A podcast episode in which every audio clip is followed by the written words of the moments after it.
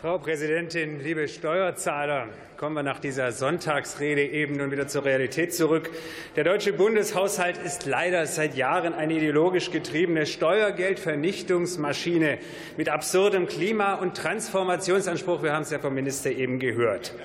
Direkt im Anschluss wird es darum hier, und keiner hat es erwähnt bis jetzt, obwohl das eine sehr wichtige Haushaltsposition ist, ja noch um das billionenteure, aber schlicht sinnfreie Heizungszwangsausbaugesetz gehen.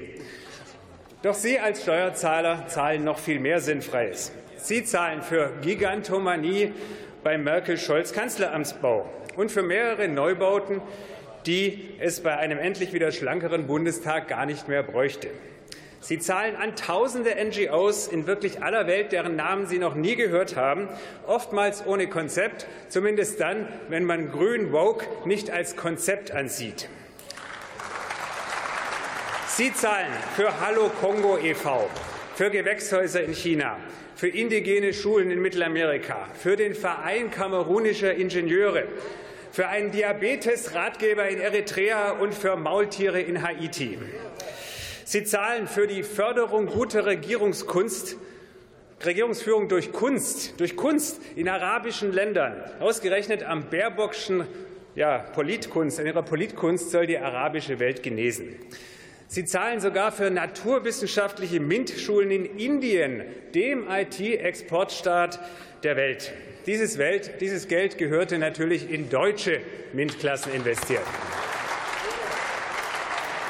Sie zahlen für die Förderung kritischen Denkens in Malaysia und für die Unterstützung von Change Agents in Afrika.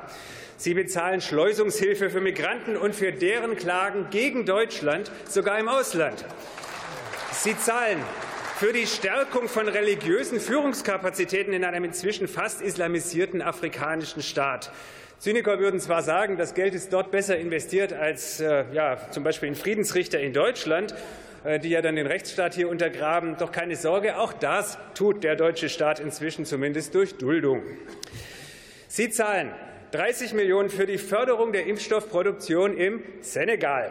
Sie zahlen Milliarden für nicht benötigte Masken und deren Vernichtung. Sie zahlen Milliarden für Corona-mRNA-Dosen und auch für deren Vernichtung, weil sie niemand will. Sie zahlen noch immer Millionen an die impfgeile Weltnotstandsregierung der WHO und unbezifferbar, sogar mit ihrer Gesundheit, zahlen dabei die Impfschaden Opfer.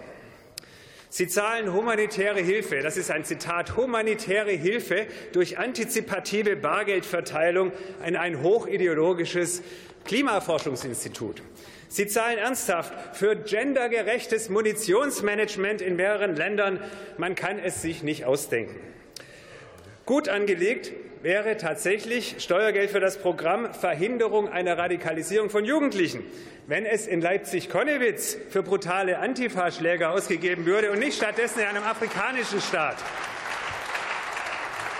Diverse Projekte für humanitäre Hilfe im Jemen wären sogar in Ordnung, wenn Deutschland nicht gleichzeitig Waffenlieferungen an Saudi-Arabien genehmigt hätte, was beim saudischen Kriegsopfer Jemen eben jene inhumanen Zustände schafft, die Deutschland dann mit viel Geld wieder heilen hilft. Sehr interessant auch X-Projekte, X-Projekte noch 2022 zur Krisen- und Konfliktprävention in Afghanistan und zur Stabilisierung in Mali. In beiden Staaten ist inzwischen klar, dass diese Gelder schlicht vergebens gezahlt wurden.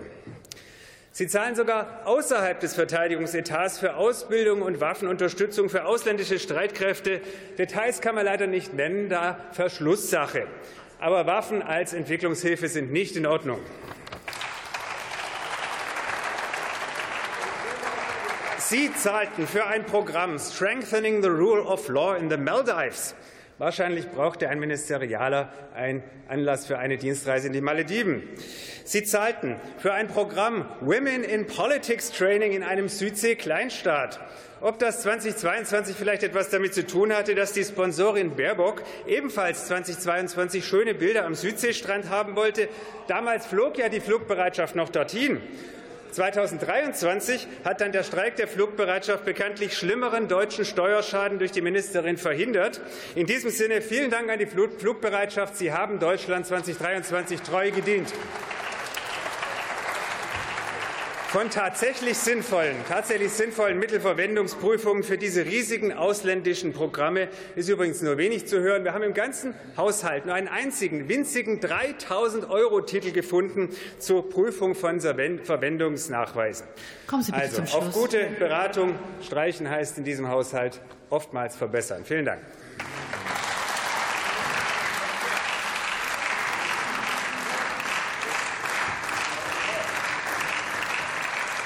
Und für Bündnis 90 Die Grünen hat nun das Wort die Kollegin Dr. Paula Pichotta.